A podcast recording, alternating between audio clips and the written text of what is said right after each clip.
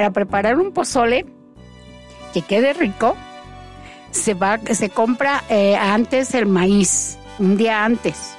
Se pone a remojar.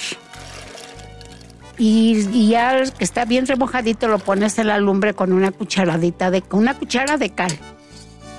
Cuando ya se reventó ya lo puedes dejar ahí y te vas al mercado a comprar todo lo que necesitas para prepararlo.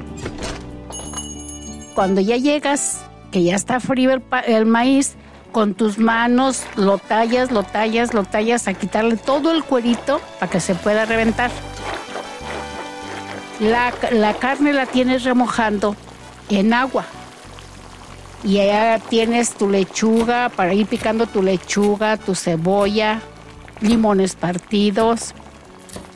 Y aparte pones a cocer chiles de árbol para hacer tu salsita para que quede rica para cuando ya vayas a tener listo tu pozole. Cuando el maíz ya esté reventado, le vacías la carne. Cuando ya esté la carne suavecita, le pones la sal y le pones uno suiza. Y haz el que quiere un hueso de espinazo, pierna o de, o de la cabeza. Se pone cada quien al gusto. Y ya, eso es todo.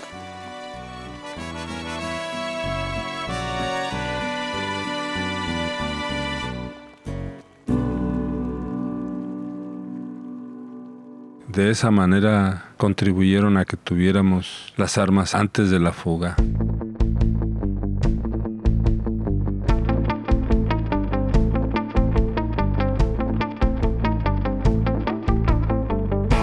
Desde el momento en que una persona cae presa, tiene un solo objetivo.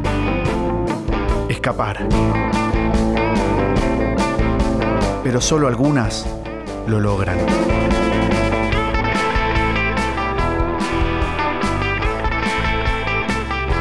Anfibia Podcast presenta Fugas.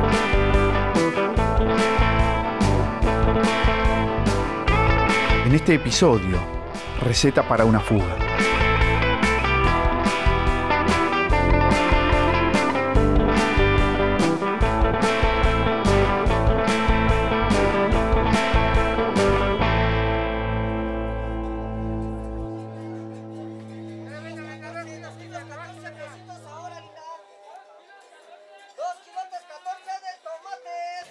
Mi nombre es Antonio Orozco Michel y me dedico a, ser comerciante eh, aquí en el mercado eh, municipal de la colonia. Tengo un puesto de, de pollo y derivados. Antonio ahora tiene 66 años y trabaja en el mismo barrio que lo vio crecer, la colonia San Andrés, al oriente de Guadalajara un barrio de familias trabajadoras que emigraron del campo a la ciudad. San Andrés fue también cuna de los vikingos, una emblemática pandilla barrial que en los 70 se involucró en política hasta integrarse al Frente Estudiantil Revolucionario. A finales de los años 60 e inicios de los 70 se conformaron en el país más de 30 grupos guerrilleros con diferentes posiciones políticas y militares. En Guadalajara, muchos de esos jóvenes surgieron de aquí, del barrio de San Andrés. A ellos se les conocería como los vikingos.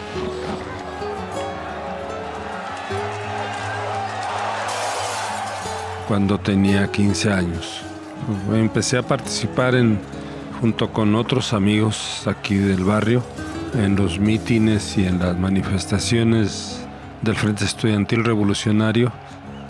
Las juventudes vivían entre la efervescencia política y la represión policial.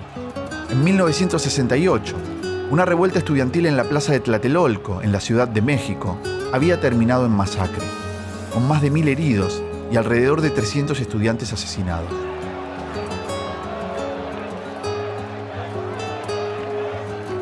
Fuimos esa generación de rebeldía, de cuestionamiento al mundo que se nos estaba entregando. Y era el momento en que dijimos, esto no puede ser así, no lo aceptamos.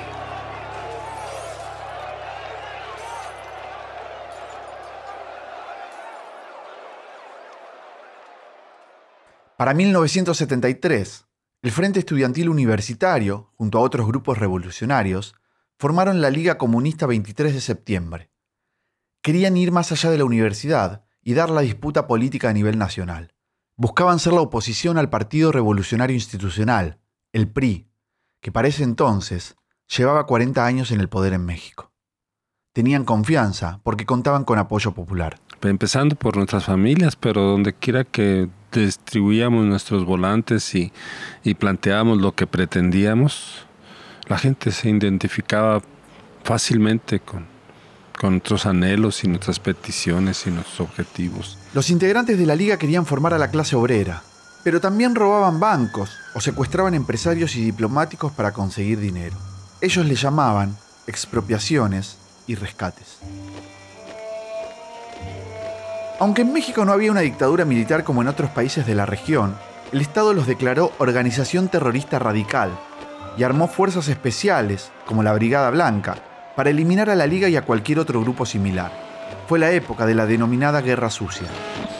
Entonces, México, el gobierno mexicano, a través de un conjunto de estrategias de represión militar y política, encaminó estrategias para disolver movimientos de oposición política. Uno a uno empezaron a caer presos o asesinados. Pero la mayoría de mis compañeros que eran, estaban identificados tuvieron que huir del país, huir del Estado, esconderse, porque se desató una cacería policíaca y todos los medios de comunicación, de una campaña de condenatoria y de descalificación contra el FER y contra la pandilla de los vikingos, tachándonos de delincuentes, de viciosos, de, de bandoleros, de aventureros. Y eso pues este obviamente que dio una situación diferente.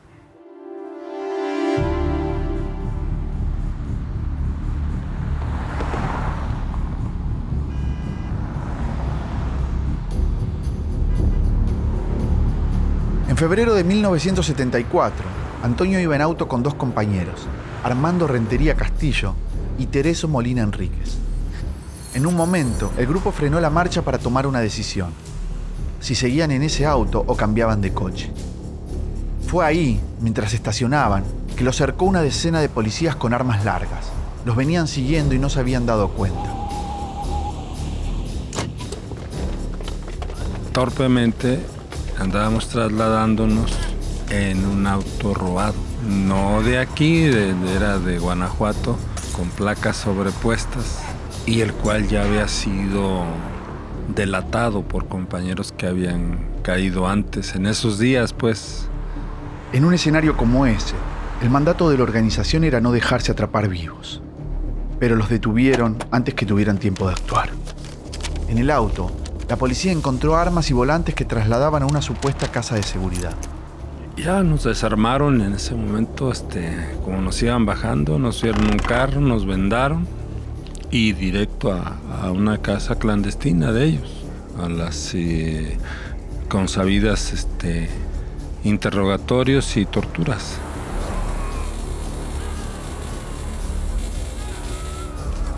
Antonio tenía 19 años él y sus dos compañeros sufrieron largas sesiones de interrogatorios, en los que estaban desnudos y vendados, mientras recibían golpes y descargas eléctricas. Cuando torturaban a Tereso, a uno de los policías se le escapó un tiro y le dio en la cabeza.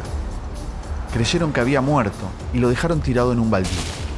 Al cabo de cinco días, Antonio y Armando fueron trasladados a la Procuraduría del Estado, donde después de declarar, los acusaron de un extenso listado de delitos y los presentaron ante los medios locales.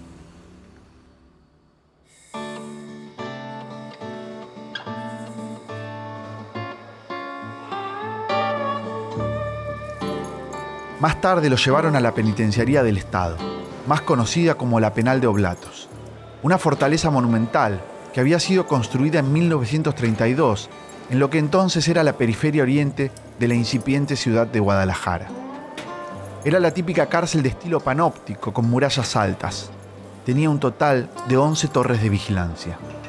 A pesar de que había sido construida en la orilla de la ciudad, cuando Guadalajara fue creciendo y extendiéndose, la penal quedó rodeada por barriadas de trabajadores. Uno de esos era San Andrés, el barrio de Antonio y los vikingos. Antonio estaba preso a unas pocas cuadras de la casa de su familia. Para 1974, la penal de Oblatos estaba desbordada. En un lugar pensado para 800 presos, vivían más de 2.500. Ya nos trasladaron al departamento de máxima seguridad llamado El Rastro, que estaba aparte, en una esquina del penal y pues con medidas de seguridad extremas. Ahí este, era exclusivo para los detenidos que iban cayendo de los diversos grupos guerrilleros que actuaban ya en... El rastro es el nombre que llevaba la parte que se habilitó para ubicar a los presos políticos. Era un dormitorio especial de aislamiento. Las autoridades buscaban que no tuvieran contacto con el resto de los detenidos. Ahí se construyeron 20 celdas, 10 en la planta baja y 10 en la planta de arriba y este se reforzó el muro que daba a la calle porque estaba en la esquina del penal. Se reforzó con una plancha de concreto.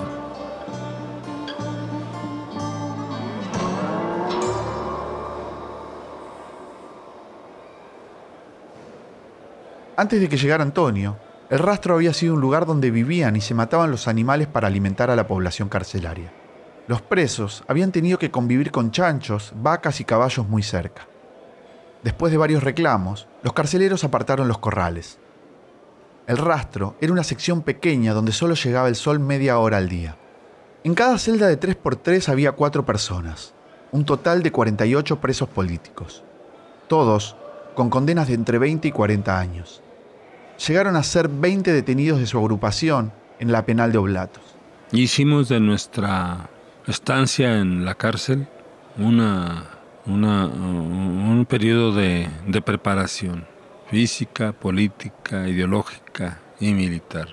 Y siempre con la mente y el objetivo de que teníamos que escapar de ahí, teníamos que fugarnos de ese lugar e incorporarnos de nuevo a la, a la actividad revolucionaria.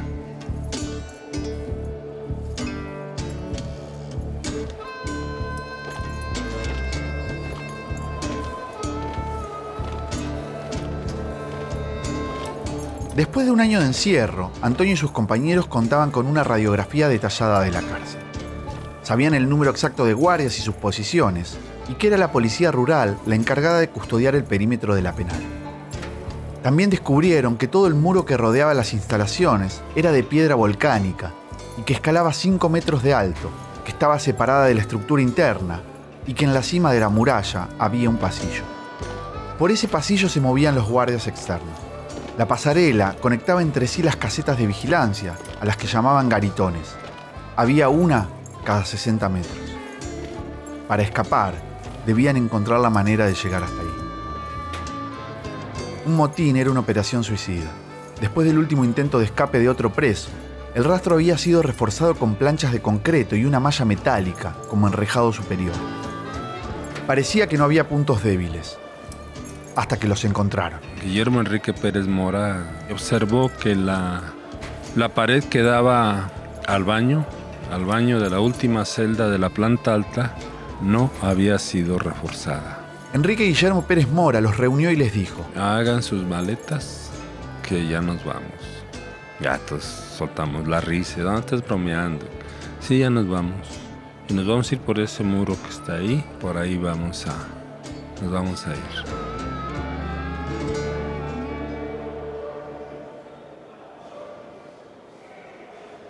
Los pasos a seguir se ponían en fila uno atrás del otro. Horadar la única pared no reforzada, llegar a la parte interna del garitón 9 y desde ahí cavar un túnel a la vereda de la prisión. En el rastro no todos tenían que saber lo que planeaban. Una regla básica. Cuantas más personas involucradas, más riesgo de ser descubiertas. Nadie esperaba la fuga. Y de los que nos íbamos a jugar éramos siete. Cuatro solamente sabíamos del trabajo. Pero además de mantener el secreto, iban a necesitar ayuda externa. Tenían que encontrar la forma de comunicarse con la liga y conseguir armas para defenderse. El problema era que del otro lado del muro ya no quedaban muchos compañeros vivos o libres. Para 1975, la organización estaba prácticamente desarticulada. Pero entonces apareció una idea nueva.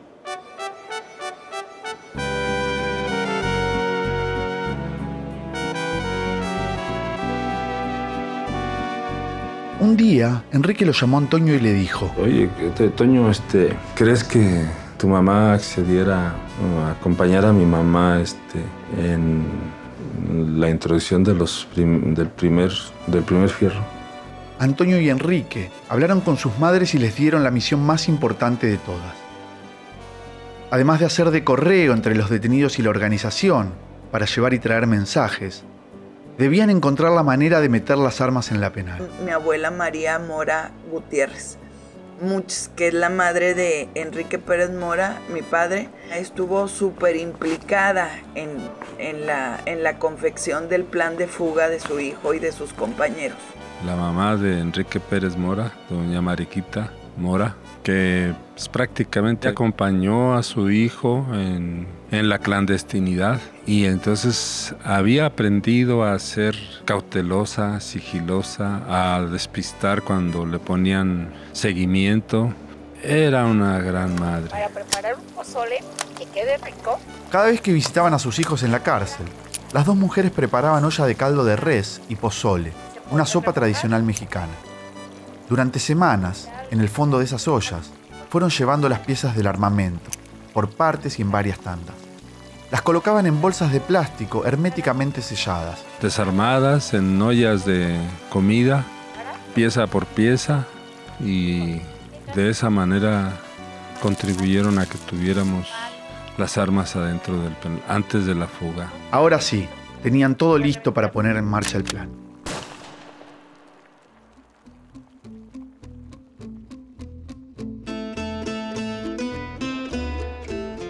Adentro, los futuros fugados tenían una única tarea principal hasta la fuga, perforar la pared del baño sin que nadie lo notara.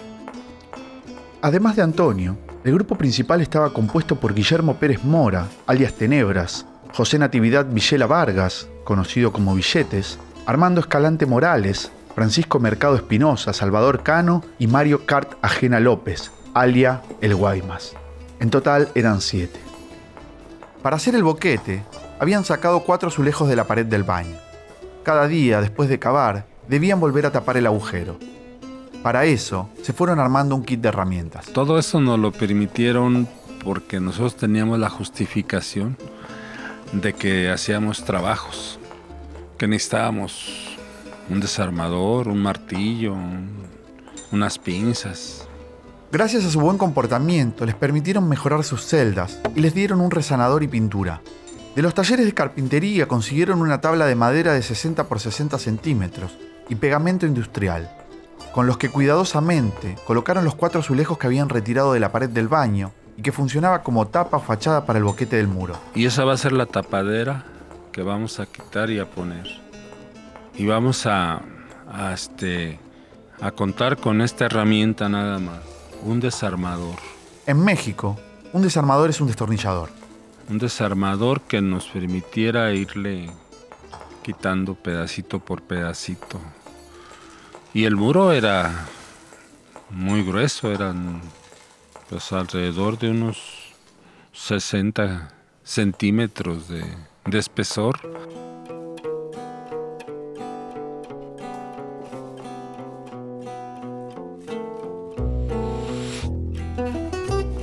Se dividieron en turnos para picar y picar. Siempre había tres de ellos, ocupados en las tareas de vigilancia, excavación y alerta. Tenían a su favor que el baño tenía una puerta metálica y un pasador del lado de adentro. No había manera de que los descubrieran en acción. De todos modos, pautaron contraseñas y gestos para avisar si había una emergencia. La tierra que sacaban del muro la guardaban en bolsitas que luego vaciaban por una ventanita hueca que habían encontrado en uno de los respiraderos del baño se habían armado una rutina de trabajo. Cuando terminaban de escarbar, cada uno colocaba la tapa, resanaba y pintaba cualquier imperfección en la pared. Si los guardias inspeccionaban la celda, no debían sospechar de nada. Estaban convencidos de que lo lograrían. Tenían la inspiración y el ejemplo de otras fugas que estaban ocurriendo en Latinoamérica. Un texto que, que Enrique solicitó a la calle para que nos lo llevaran y se llamaba Fugas Tupamaras. Entre ellas la lograda por los tupamaros en Punta Carretas. Nosotros dijimos, si ellos lo lograron, nosotros también lo vamos a lograr.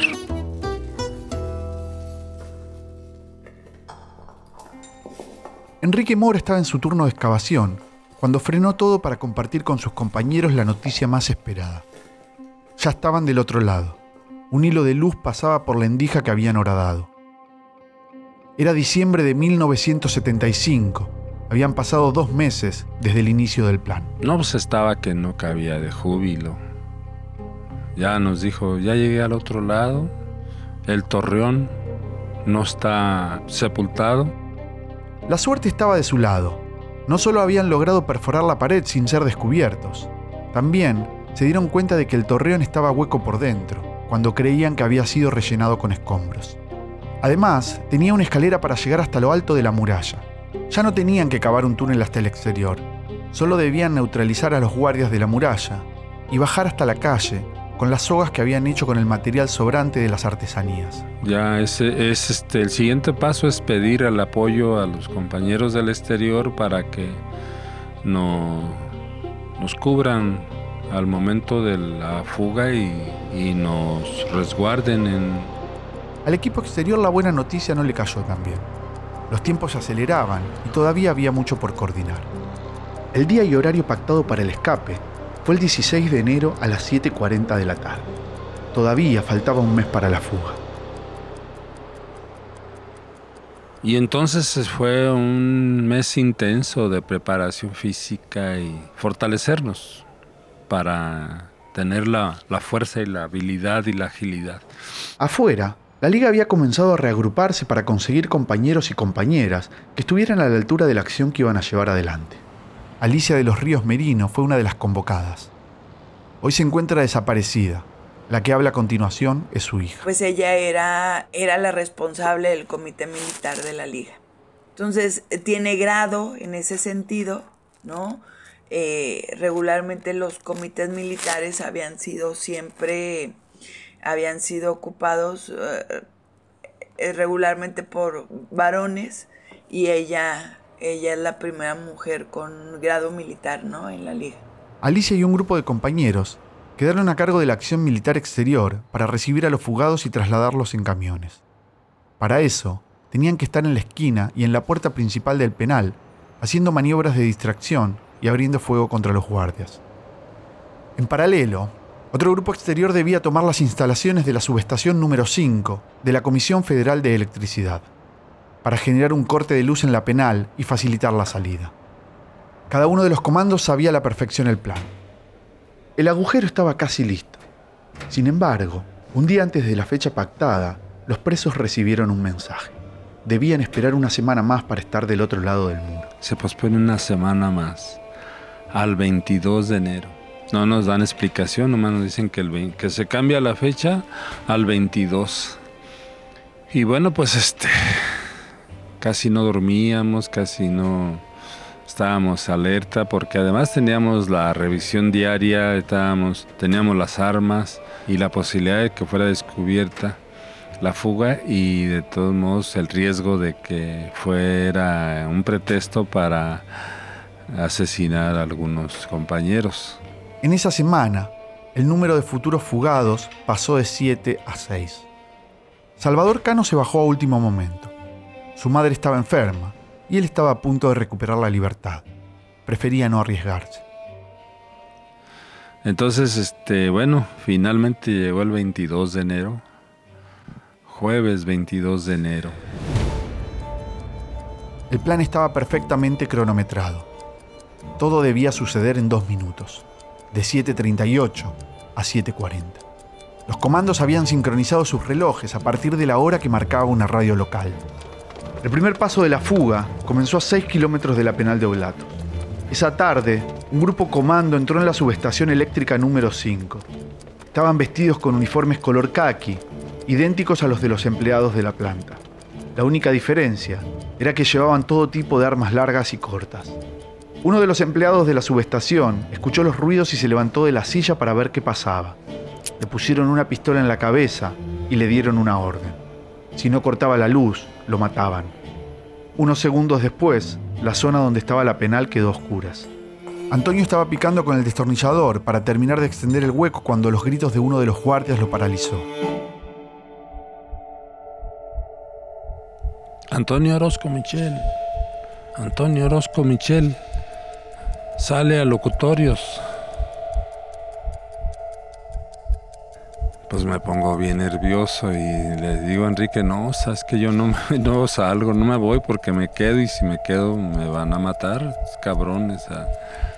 Ya me dijo, no, no, tranquilo, tranquilo, ahorita todo sigue según el plan. Los otros presos inventaron una excusa para que Antonio pudiera seguir trabajando y no respondiera al llamado. Le dijeron al vigilante que se estaba bañando. Con esa mentira le ganaron una pequeña pulseada al tiempo. Sin embargo, Antonio se asustó, quedó descolocado. Un compañero le dio una cachetada que lo despabiló y él volvió a enfocarse en el destornillador y el agujero. Y entonces sí me pongo a romperle con toda la energía lo que quedaba del... Y ya le digo pues a, Enrique, ya estoy listo, ya podemos empezar a bajar. Y el primero que bajaba era Villela y luego los demás y yo era el penúltimo. No fue fácil pasar a través del pequeño hueco que habían hecho. Era demasiado angosto para sus cuerpos. Antonio quedó trabado a la altura del pecho. Del lado del torreón, Guaymas se colgó de sus pies y desde el baño Francisco Mercado, el flaco, lo empujó de la cabeza. Antonio terminó del otro lado con una herida en las costillas, mientras los guardias creían que se estaba bañando. Una vez en el torreón, tenían que dispararle al único guardia del puesto. Pero cuando llegaron al lugar, no había un vigilante, sino tres. Y eso nos implicaba pues un reto porque muy grande porque llevábamos dos armas calibre 25 y una 380. Y ellos tenían armas largas y, y, y pistolas de mayor calibre.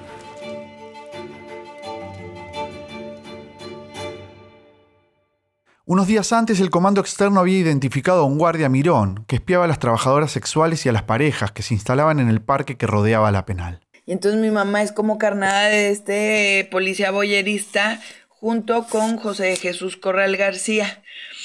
Y mm, pues ellos están dándose unos besos, ¿no? Para, para llamar la atención del policía y lo logran. Mientras el guardia externo se enfocaba en la falsa pareja que se besaba, Antonio y Villela llegaron a la cima de la muralla.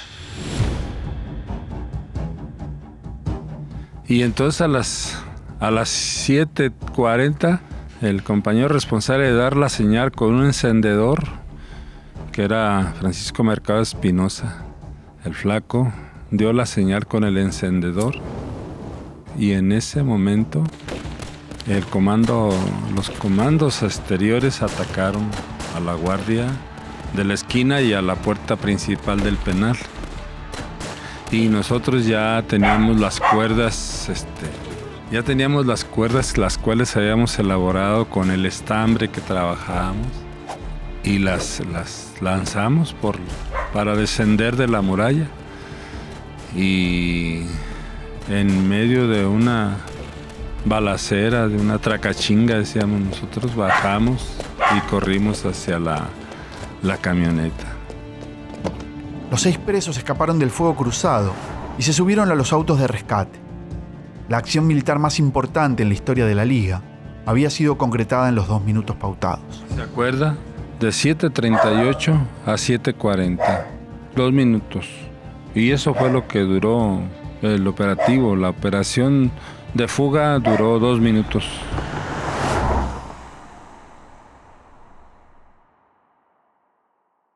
La cárcel o es tumba de cobardes o cuna de revolucionarios.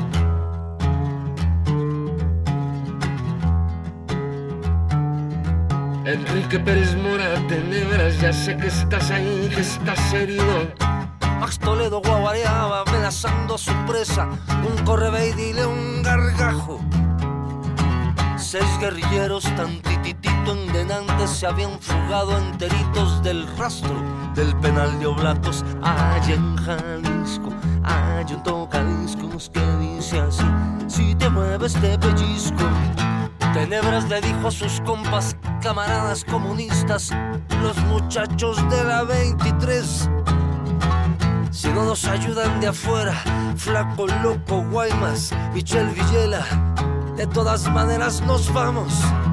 La cárcel es tumba de cobardes o cuna de revolucionarios.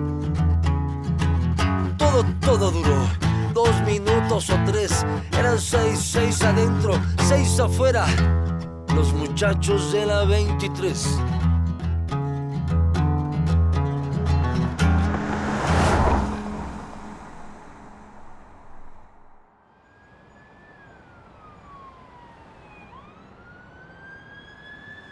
Llegar del otro lado del muro fue apenas el primer paso para los fugados.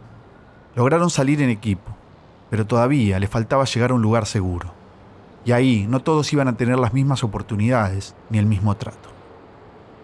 La organización contaba con pocos recursos y no podía garantizar una casa de seguridad para todos. Así que el comando externo tomó la decisión de llevarse a los prófugos más importantes. Los demás debían sobrevivir por su cuenta hasta las citas de reconexión. Entonces es una tragedia porque cuando salen de la, o sea, los bajan del camión, les dicen, nada más se vienen con nosotros Enrique, que era el líder, digamos, eh, eh, y entonces llevan al flaco, que es Francisco Mercado Espinosa, y a mi papá, Enrique Guillermo Pérez Mora, se lo llevan a la casa de seguridad con el comando de afuera.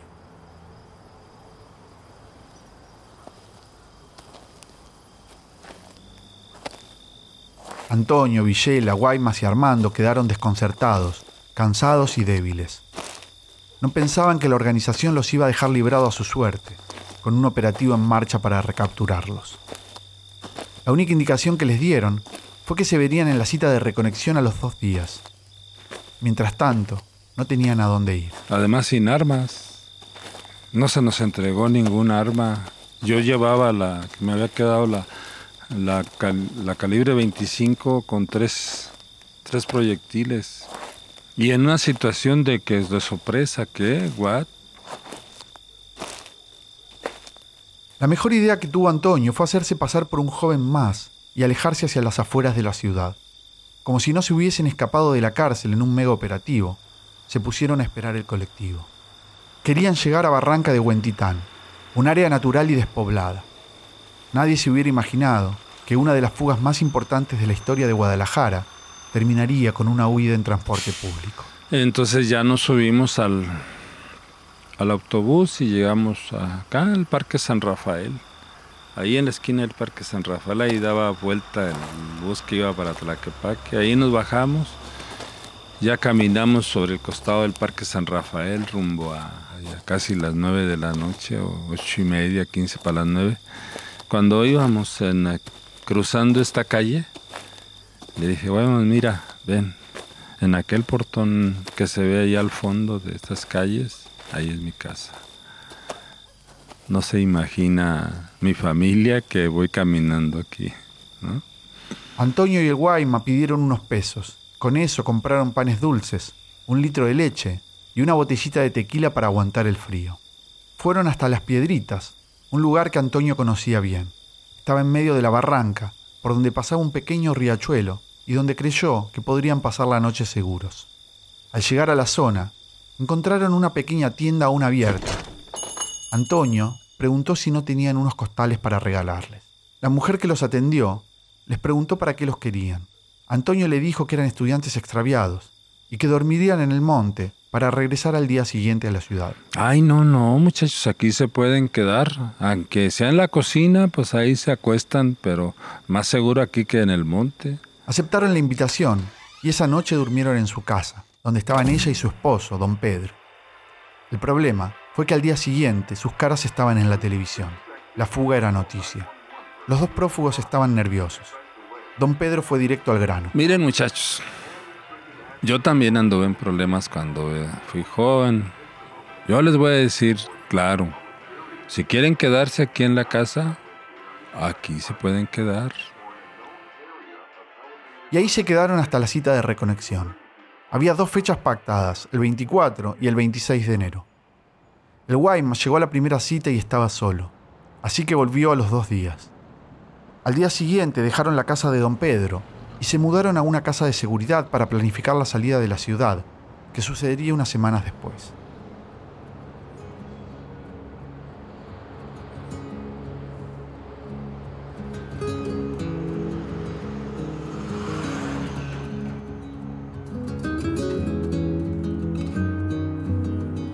Villela nunca volvió a presentarse con sus compañeros. Antonio, Enrique, Guaymas, Francisco y Armando fueron reintegrados a la organización y trasladados a la Dirección Nacional en la Ciudad de México. La Liga Comunista 23 de septiembre intentó sostener la lucha armada y la organización política con los escombros de la estructura que le quedaba. Alicia de los Ríos Merino y Enrique Guillermo Pérez Mora, el Tenebras, se conocieron en la fuga y formaron pareja. De esa relación nació una hija a la que también llamaron Alicia. Sí, yo festejo el 22 de enero el Día del Amor, ¿no? Para mí ese es el Día del Amor, porque es el Día del Amor de mi papá y de mi mamá. Su mamá fue detenida después de la fuga, en enero de 1971. Desde entonces está desaparecida y su hija busca saber qué pasó con ella. Del grupo de los seis fugados, únicamente Antonio Orozco Michel y José Natividad Villela Vargas siguen vivos. Mario Álvaro Cartagena López falleció en julio del 2021 a los 69 años.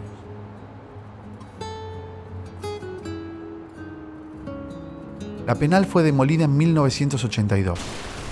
Fue una decisión cuestionada. Con la demolición se perdió evidencia fundamental para la construcción de la memoria histórica de Guadalajara y los barrios de la periferia. Antonio sigue viviendo en el barrio de San Andrés, a menos de 10 minutos de la ex penal de Oblatos, de donde escapó hace 40 años.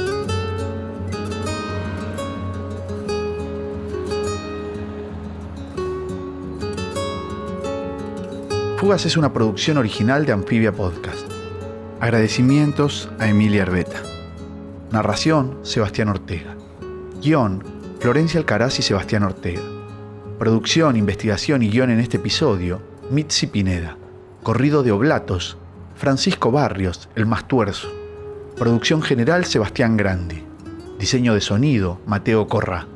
Diseño de portada, Federico Mercante. Comunicación, Vera Ferrari. Canción de apertura, Nicolás Payela. Dirección, Tomás Pérez Bisón.